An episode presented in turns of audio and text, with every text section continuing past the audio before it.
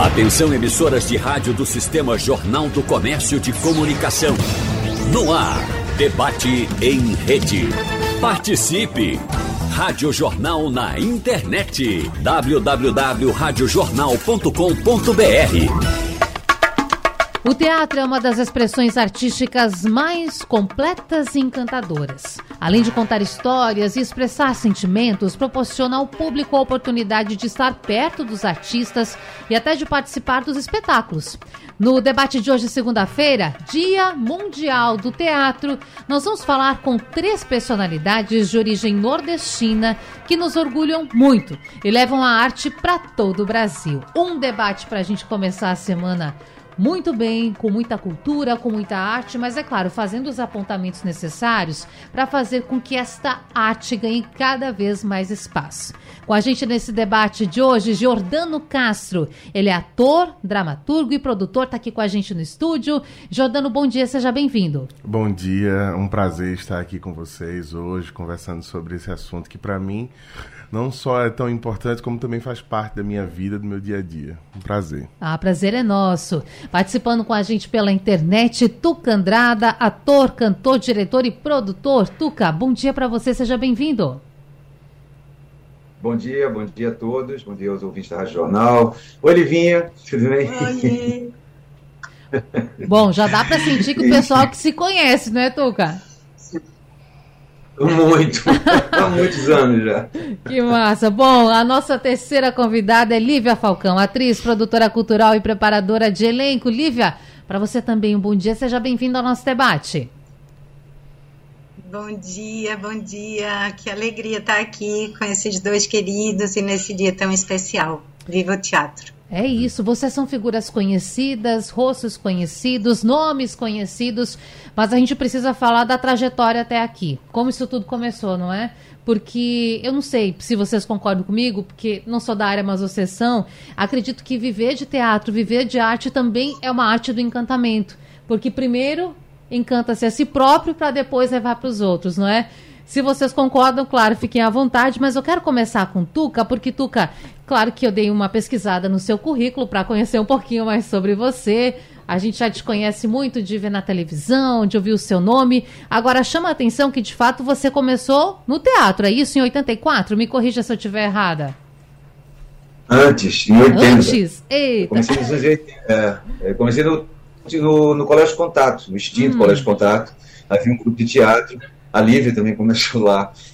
É, e, é, e comecei a fazer teatro, sempre tive vontade. Não sei por que, que veio essa vontade Eu sempre tive vontade de fazer teatro. Então, eu fui fazendo, fazendo lá, e aquele negócio foi tomando uma, uma proporção maior, maior, até que eu resolvi seguir carreira mesmo. Mas eu comecei fazendo teatro em escola. Deixa eu já chamar a Lívia também. seis anos aqui no Rio e depois eu fui para o Rio de Janeiro. Sim. Depois a gente amplia mais também essa trajetória, Tuca. Mas, Lívia, você que é uma filha do interior pernambucano, é isso? Nasceu em Garanhuns. Agora me conte, foi na escola também? Tuca já fez essa introdução pra gente. Qual foi a importância dessa formação no colégio para que você, e mesmo esse aprendizado, esse ambiente escolar, para que você se envolvesse no teatro? Sim, eu sou de Garanhuns e vim estudar em Recife aos 14 anos. E no colégio, o teatro foi uma oportunidade de, de conhecer mais pessoas, né? Eu estava chegando na cidade grande, então eu encontrei não só amigos ali, eu encontrei realmente uma missão. Foi muito, eu digo que eu fui muito feliz, né, de ter estado naquele momento no grupo do colégio, porque tinha Tuca, tinham outras pessoas que eu acho que estavam sendo tocadas pela arte também da mesma forma, assim, muito profundamente. E aquilo ali foi um catalisador, assim, de muitas coisas na, na minha vida. Então, realmente foi super importante esse momento do teatro no colégio. Muito importante. Jordano, você está aqui no estúdio. Me conta, começou na escola também? Sim, engraçado também, assim como Tuca e como a Lívia. É, na verdade, eu tinha, como muitos brasileiros, eu tinha pouco acesso ao teatro. Assim, não era algo corriqueiro e comum dentro da minha família. Mas num determinado momento na escola, é, a gente foi fazer um exercício. E aí, num, numa feira de ciências, a gente resolveu fazer um. Em vez de fazer aquela apresentação normal de feira de ciências, a gente resolveu fazer uma peça de teatro. E aí aquela, aquele universo, aquela magia, aquele jogo me tomou absolutamente. E isso era o quê? Sexta, sétima série. Naquele momento eu disse assim, eu acho que é isso que eu quero pra minha vida, assim. E foi isso que eu fui levando até entrar na universidade, tudo. Naquele momento eu disse assim, nossa, isso aqui é muito legal, isso aqui é muito bom. Porque é um processo, você que é licenciado em artes cênicas pela UFPE, até chegar a cursar a faculdade é uma construção enorme, inclusive de referências, não é? Sim. Então, e aí foi tão louco isso pra mim, porque eu tive essa experiência na, na escola, mas depois eu tive pouquíssimo acesso, assim. Aí, obviamente, sempre que, que tinha peças, que a escola era convidada para assistir, eu sempre ia. Mas não era algo que foi, para mim, desde aquele momento, foi tomando parte do meu cotidiano. Mas quando eu chego na universidade, com pouquíssimas referências e muito verde de qualquer coisa, foi quando, de fato, ao encontro com aqueles mestres que foram tão importantes para mim, Marco Camarote, Paulo Michelotto, assim, professores que para mim são fundamentais na minha formação, entre outros. É, aí eu disse assim, nossa, é isso mesmo que eu quero e é isso que eu tenho vivido até então, assim. Não vou perguntar quanto tempo faz, posso perguntar? Tem Pode. gente que não gosta. E aí, conta? Não, é pouquinho. Tá o quê? 19 anos. Ah, tá, tá é. jovem. Tá amadurecendo ainda no teatro. Bom, inclusive Jordano é ator, dramaturgo e produtor, ou seja, já acabou indo para outra, outras é, outros caminhos dentro da profissão. É... A gente sabe que muitas vezes fica, se fica nessa postura de ator, mas acaba se envolvendo para direção, produção. Como é esse caminho? Olha, por ser um, um, um campo ainda muito é, o teatro eu acho que ele vem passando, ele sempre passa por fases, momentos, assim, mas eu acho que é uma coisa que é comum, é que é um, é um universo em que você acaba se envolvendo naturalmente com tudo. E quando você decide você fazer isso, de alguma forma você decide entrar em todas as, em todas as, em todas as áreas. Porque fazer teatro, é, ser ator, é ótimo, é incrível, mas a gente precisa que as outras coisas andem ao, a, é, com você. Então, naturalmente, você se torna produtor do seu próprio trabalho naturalmente você acaba tendo interesse de contar as suas próprias histórias, então você vai se transformando no seu dramaturgo também. Então, eu, há 19 anos, eu trabalho com teatro, mas trabalho junto com uma companhia, o Grupo Majlute, um grupo que eu fundei uhum. junto com companheiros da universidade e qual eu faço parte até hoje. Então, para a própria sobrevivência do grupo e também estando num, num estado que a gente sabe que a gente está um pouco distante desse do dito eixo, né, onde as coisas acabam circulando Sim. com mais facilidade, é uma, é uma estratégia de sobrevivência. Você viver disso, você acaba tendo que fazer a sua produção, você uhum. acaba tendo que fazer todas as outras coisas, pensar na sua logística, pensar no seu trabalho, você vira o seu design, você vai pensando em tudo isso. Então, é, eu, eu entendo que, por exemplo, toda essa é, isso que a gente vive dentro do grupo Maslute, que eu vivo, não é muito diferente da própria trajetória da Lívia trabalhando, do Tuca também, assim, a gente acaba tendo que, que, que pôr a mão na massa em todo, em todo o resto, em todas claro. as áreas. Um esforço para fazer acontecer, Exatamente. não é? Exatamente. Bom, e falando sobre isso, sobre muitas vezes deixar a terra onde você nasceu, Tuca, você que é recifense, é, eu já dizia que é um rosto muito conhecido, não é? E as pessoas, eu não sei se, se fazem tanto essa, essa ligação do seu local de, de nascimento. Até conta isso pra gente, porque você, muito jovem, já saiu aqui do estado, não foi? Antes você introduziu o assunto, mas conte um pouco mais. Foi de fato para buscar mais oportunidade no setor, em arte? É, foi o que, que o, o Jordano falou, é, essa coisa do eixo, que a, hoje em dia isso já está um pouco mais, graças a Deus, já está um pouco mais. Se pode morar, por exemplo, aqui existem atores que moram aqui e trabalham lá. Né? Eu mesmo estou aqui há dois anos, dois, dois anos e pouco, que vi com um, problema é, de família, enfim, e, e fiquei, sempre vou para lá e trabalho. Mas na época que eu fui, eu tinha 21 anos de idade, eu tenho 58. É, a época que eu fui, eu estava eu estava querendo estudar mesmo, entendeu? A informação chegava pouco aqui. O movimento teatral pernambucano estava numa, numa, numa, decadência muito grande, estava caindo muito. Inclusive, queria falar para o Jordano, um dos meus mais felizes que eu tive aqui em Recife nos últimos anos foi ver o espetáculo de vocês. Eu fiquei tão feliz quando eu vi o, o, o espetáculo é, Morte Vida Severina, não é isso? Isso. Que é em cima do, do, do Morte Vida Severina.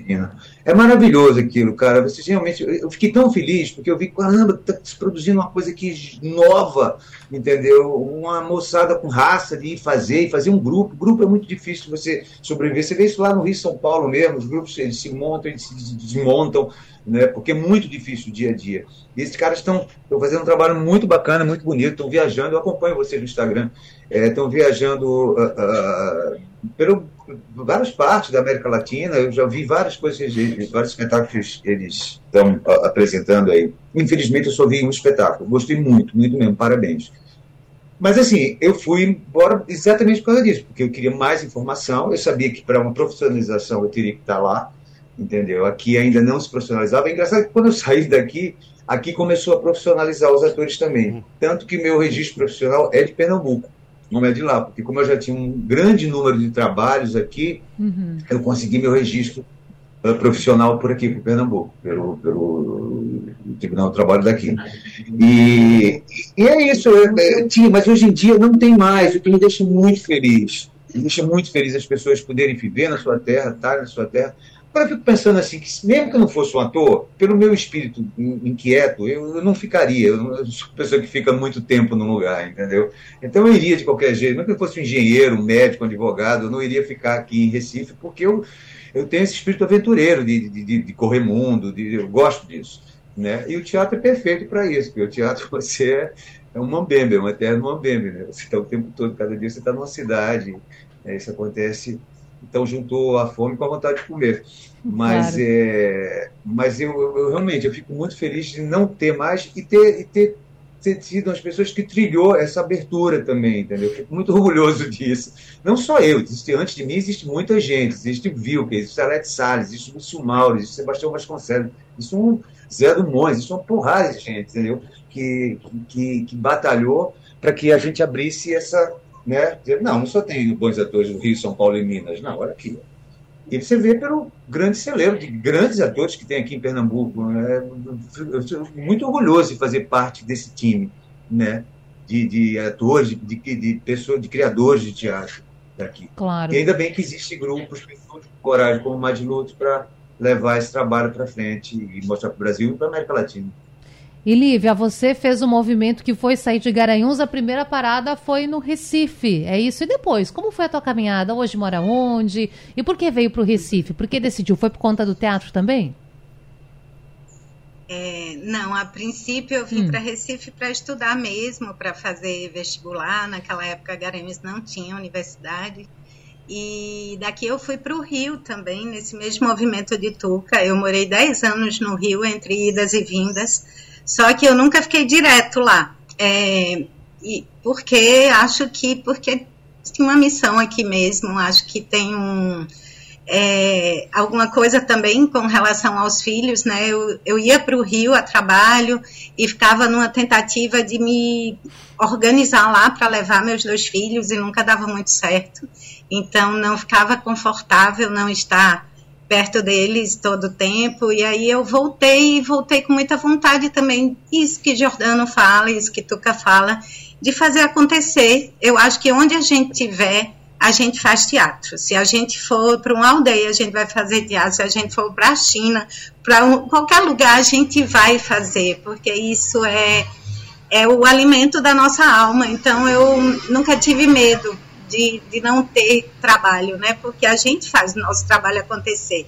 E foi um pouco assim. Então eu ia para o Rio, fazia os trabalhos que tinha, voltava, e aí nesse movimento tinha uma companhia aqui também, que chama Duas Companhias, que eu iniciei junto com Fabiana Pirro, que a gente ficou 13 anos trabalhando e depois deu uma pausa agora, sim, porque me enveredei também por outros caminhos, que a arte que me leva sempre.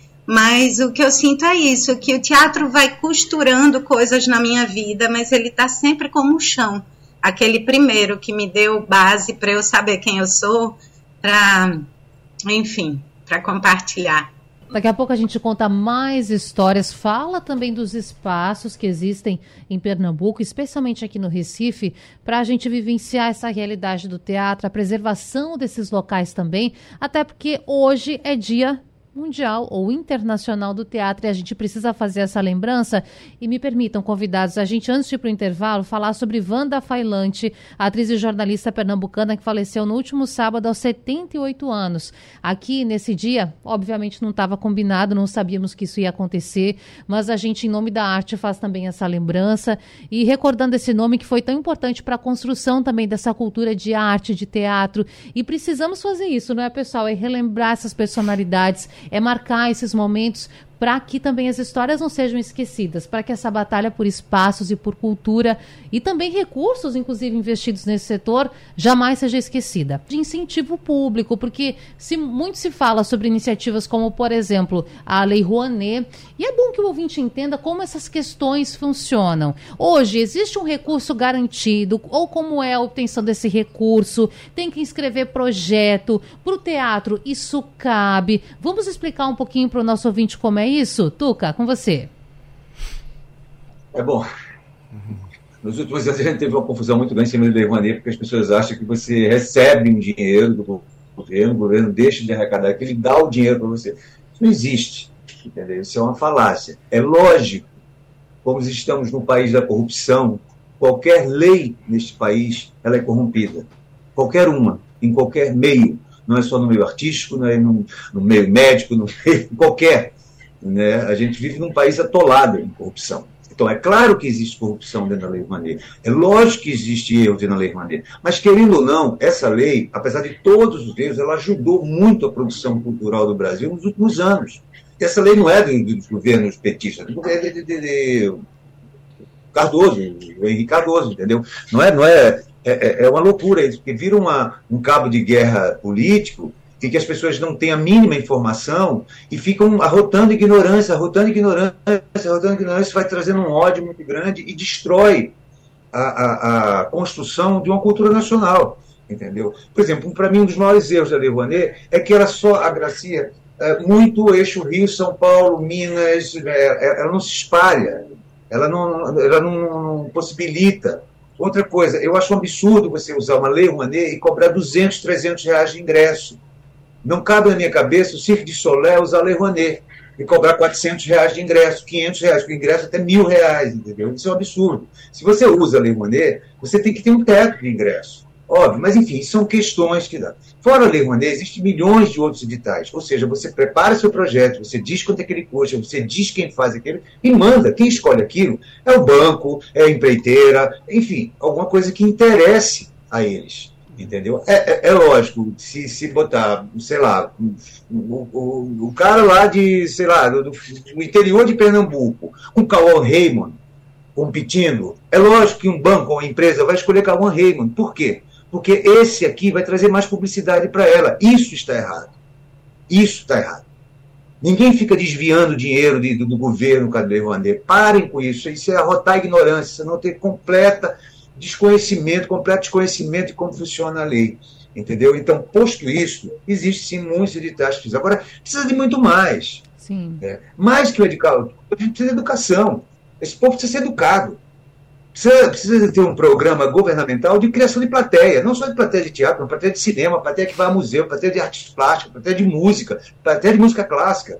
Entendeu? É muita coisa, um trabalho muito grande, um trabalho insano a se fazer. Né?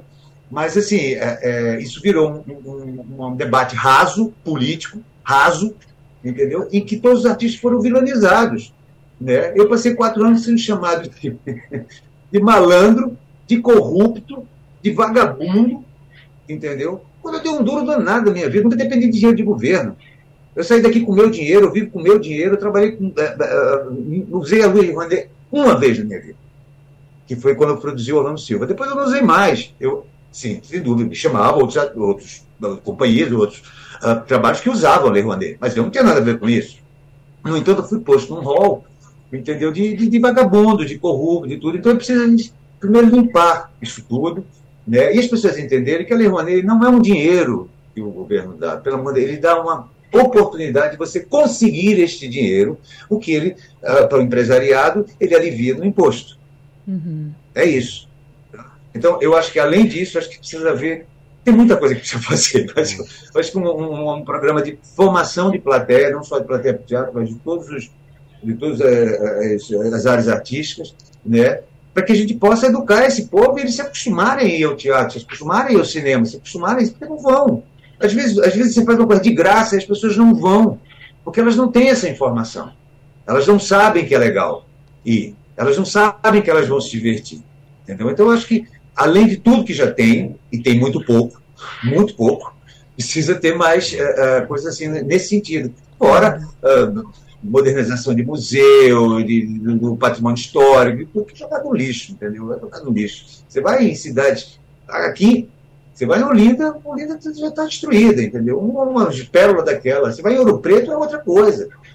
Os caras são, são, são, são você vai em Paraty, é outra coisa. Ah, não, porque nós defendemos. Sim, defende isso aqui, mas eu estou falando de uma coisa federal, de tratar isso com verdadeiras joias. E que traz dinheiro. Isso que é o mais maluco. É porque isso gera renda. Entendeu? Mas esse negócio é pouco entendido. Enfim, como dizia o Daci Ribeiro, a ignorância é um projeto nesse país. Bom, e aí, Jordano, vamos falar de Pernambuco também do grupo do Mag Magilute, falei certo? Magilute. Magilute, me perdoa. Tudo bem. Me perdoe. Às vezes é a pronúncia que me pega, viu? Porque eu sou gaúcha, eu tô aprendendo. Aí me perdoe. Magilute. Bom, dito isso, querido, é, explica pra gente como é essa realidade aqui em Pernambuco. A gente já falou agora com o Tuca sobre a questão envolvendo a Rouanet, tem os fundos também estaduais, tem outras formas, mas levando em consideração isso que Tuca coloca e coloca muito bem, falando sobre esses grandes nomes que muitas vezes recebem o recurso, e aqueles outros que estão concorrendo junto por, é. pela possibilidade de arrecadação e que não conseguem chegar lá. Como é para vocês do grupo, esse grupo que existe desde 2004, para conseguir esse auxílio que é tão importante? É, então, a gente não brinca nesse campo da, da Lei Rouanet, porque como Tuca falou, esse campo ele serve muito mais ao marketing das empresas do que ao artista. Né? A empresa acaba decidindo isso. Então, antes de querer implodir a Lei Rouanet, implodindo até com discursos falaciosos, eu acho que, enfim, eu acho que tem que se abrir um grande debate de repensar a Lei Rouanet, sabe, de entender, explicar para o público, saber, por exemplo, que mesmo que uma empresa deseje apoiar, ela não está dando todo o imposto dela, é só uma porcentagem daquele imposto. O Estado continua recebendo o imposto. E quando ela decide é, é, apoiar um, um, evento artístico, seja o que for, ainda assim ela está investindo no Estado, porque, enfim, dentro da nossa Constituição fala que todo mundo tem direito à saúde, educação e cultura. Então, dar cultura ao povo é um direito constitucional. Mas, enfim, chegando a Recife. É, a gente, aqui em Pernambuco, a gente tem é, possibilidade como o Fundo de Cultura, o Fulcultura, é, que como Tuca falou, e eu endosso isso, assim, apesar de termos, e isso obviamente dentro de uma realidade nacional, é algo que a gente tem que se apegar, sim, porque não é em todo canto que tem um fundo de cultura, por exemplo, tão forte quanto o Fulcultura. Porém, tem que se melhorar, tem que se entender, sabe assim, essa essa briga, ela não pode ser uma briga dos artistas de ficar pensando, ah, o meu projeto foi aprovado, o seu não. É entender que se o meu projeto foi aprovado e o seu não, é porque tem pouco dinheiro. Era para todos os projetos, ou mai, a maior quantidade possível ser agraciada com isso. No entanto, assim, pra gente que pensa que existem essas possibilidades, é, agora está reformulando o SIC municipal, que funciona quase como uma, uma lei Rouanet a, dentro do, do município, né? Então, assim, existem possibilidades, mas existe a possibilidade dessa de se fazer como sempre foi feito. Você viver o seu trabalho com bilheteria, sabe? Assim, e obviamente é, endosso também o que Duca, é, Tuca falou. A gente tem que fortalecer isso, mas existe essa possibilidade. Existe a possibilidade de você estar circulando. Existem instituições para além do, das estaduais, como o SESC, que no Brasil é uma das instituições que, que merecem ser protegidas e aclamadas porque ela investe muito, não somente na cultura, mas na educação, na saúde também. Então, enfim, é, existem outros caminhos e a gente, quando começa a entrar nessa área, a gente vai descobrindo esses caminhos, assim. Mas eu acho que o, o que é importante é deixar muito evidente que é possível se fazer. E é possível se viver disso, sabe? Entendendo que a gente vive como qualquer outra empresa vivendo como qualquer outro trabalhador autônomo. A gente corre atrás, a gente tem que fazer acontecer. É, entendendo que, obviamente, a gente vai ter que lutar com, entre lugares de privilégio, sabe? Lugares onde onde as coisas não são bem explícitas, mas, mas é uma luta que a gente tem que estar tá fazendo e isso não quer dizer que é impossível. É possível uhum. e tem como ser feito. Assim. Lívia, e o Jordano toca num ponto muito importante aqui. Até a gente estava falando antes dos bastidores, Noel, ele me contava assim, ó. Um grupo de teatro, uma companhia, paga imposto como qualquer outra empresa, Sim. não é? Um CNPJ, então a gente tem compromissos. Enfim, a pessoa trabalhando como autônoma tem seus compromissos também. Então a gente sabe que ocorre que a correria de fato acontece, que tem muitos compromissos fiscais, financeiros e, obviamente, cada um pensando na sua renda também, porque nós temos uma família, nós temos uma vida, nós temos as nossas contas para pagar. Então, como é, Lívia, fazer isso num desafio, levando um contexto, como nós estávamos falando com os meninos, de muito preconceito também e de um país que vive arte, respira arte, tem inúmeras manifestações culturais. Pernambuco não é diferente diferente nesse cenário, inclusive dos estados que têm mais manifestações culturais, mas não valoriza como deveria a sua cultura. É, é, é, esse, esse é o resumo da ópera, né? Que eu acho que tem que mudar realmente, assim. É esse olhar de equanimidade, assim. Primeiramente, esses editais é, se abrirem para reformulações onde realmente esse equilíbrio possa acontecer, porque fica só reproduzindo coisas do sistema dentro de uma lei de incentivo à cultura, mas muitas vezes exatamente como já é, é, os privilegiados, né? Assim, todos os privilégios daquelas classes, daqueles artistas. E eu acho que é uma grande reforma mesmo, como, como a gente está vendo, necessária na educação, na cultura, porque se a gente pensar é, que o teatro podia estar nas escolas, realmente fortalecido nas escolas. Isso já ia começar a trabalhar essa formação de plateia, a trabalhar um monte de questões que não precisa todo mundo ser ator e atriz, mas o teatro só ajuda na formação de um cidadão. Então, assim, é, o que eu sinto é que a gente é muito guerreiro e guerreira, a gente é muito vitorioso por dar conta de ser é, fazer todo o nosso exercício de cidadania e fazer a parte da gente e a parte do que seria os governos, né? A gente está trabalhando para garantir isso que Jordano falou, que é o acesso à cultura para a população. Então, o que eu sinto é isso, é que realmente a gente tem alguma força é, redobrada para a gente seguir seguir na lida e, e não esmorecer, né? Porque muitas vezes o que vem, isso que Tuca passou, essas coisas que, que chegam, parece assim, puxa o tapete da gente e a gente fala, não, é isso, é nossa missão e vamos nessa, e a gente se reinventa dentro do que é possível, do lugar onde a gente está, da forma que a gente está. Eu já vivenciei momentos de extremamente é, de muita abundância, né, momentos de muito trabalho, momentos de escassez de trabalho, e com isso tudo a gente vai aprendendo também a, a trazer a nossa arte de muitas formas, e eu acho que o teatro é isso, é uma grande oportunidade de se reinventar diariamente, isso traz vitalidade para a gente, traz amor mesmo, porque sem isso a gente não conseguiria não. Gente, pergunta para os três, começando com Lívia, com quem está a palavra agora, colocadas essas dificuldades, expostas essas dificuldades que a gente sabe que existe, mas não vivencia como vocês vivenciam, é importante isso ser colocado. E colocado também esse prazer, esse amor em fazer o que vocês fazem, em estar no palco, em interagir com as pessoas, aquela alegria realmente de ter a, o amor no ofício. Qual é a motivação? O que motiva a prosseguir, mesmo sabendo que a caminhada é longa? Então, Lívia, qual é o teu ponto de motivação para continuar no teatro?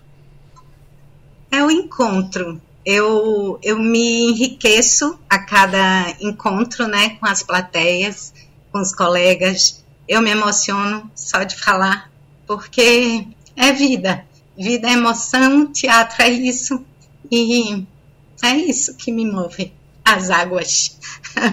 e Tuca, você, conta pra gente. Fica feliz com a tua emoção, Lívia, porque realmente é isso que, que a pessoa que tá lá acompanhando sente. E é tão importante essa verdade, né?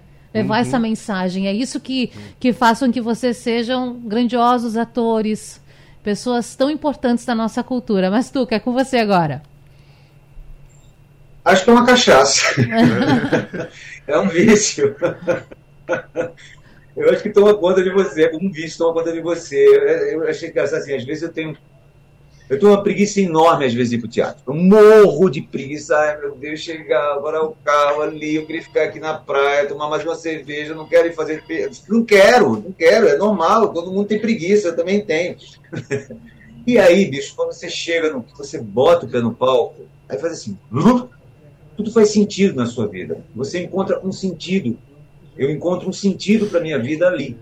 Entendeu? Então, tudo que chato, às vezes você está até doente, às vezes você está com a garganta ruim, você está com dor de cabeça, você está enjoado, comeu alguma coisa que não te fez bem, e tudo passa.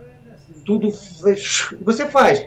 Pode ser que você doente não faça um espetáculo tão bom quanto vocês são, mas você faz, porque aquilo dá um sentido para a sua vida, ou pelo menos para a minha vida. Ele dá um sentido. Eu nem sei dizer que sentido é esse exatamente, mas eu sei que dá eu sei que eu me sinto completo ali. Eu digo, não, isso aqui, eu estou no meu lugar, isso aqui é, é, legal, eu gosto, eu gosto desse corpo a corpo, eu gosto desse, desse o medo do erro. Eu gosto do teatro porque o, o, o teatro é a possibilidade do erro sempre. Você está sempre na beira do precipício, na beira do precipício, você está caminhando por aquilo o tempo todo. Pode acontecer qualquer coisa, o refletor pode cair, um, um, um louco gritar na plateia, você errar o texto, o seu colega de cena errar mas está tudo ali movendo, é, tudo, é, é um eterno movimento que não para. Né? Então, por isso que talvez seja tão apaixonado pelo que eu faço, pelo teatro. Jordane, e você? Ah, porque é muito bom. é muito bom, muito bom. Tem uma coisa que, que as pessoas falam, né? Assim, eu sou uma pessoa que odeio academia, assim. Eu odeio exercício físico. Mas. Eu não queria dizer, mas estamos juntos. e o pessoal fala: não, quando você começa a correr, você vai ver, já. No dia que você começar a correr, vai ter um momento que vai liberar a endorfina, você vai ter um prazer enorme naquilo. Eu nunca tive isso.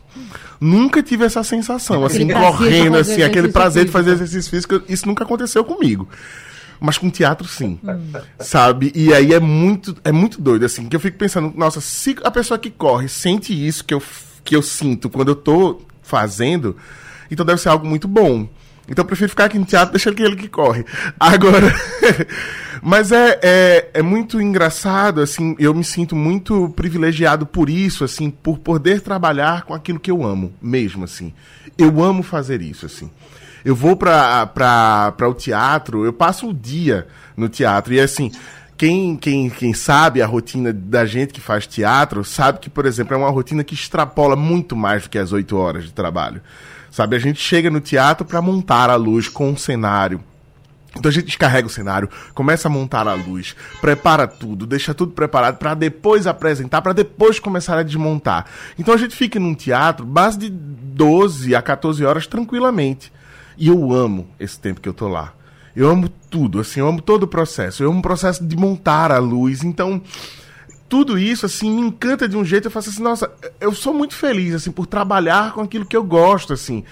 E eu sinto muita pena, por exemplo, de muita gente que vai para o trabalho sem gostar do que faz, assim. É uma pena, assim, nem todo mundo ter essa possibilidade. E por isso é que eu trabalho tanto para continuar fazendo aquilo que eu faço, permanecendo nisso que eu faço, assim.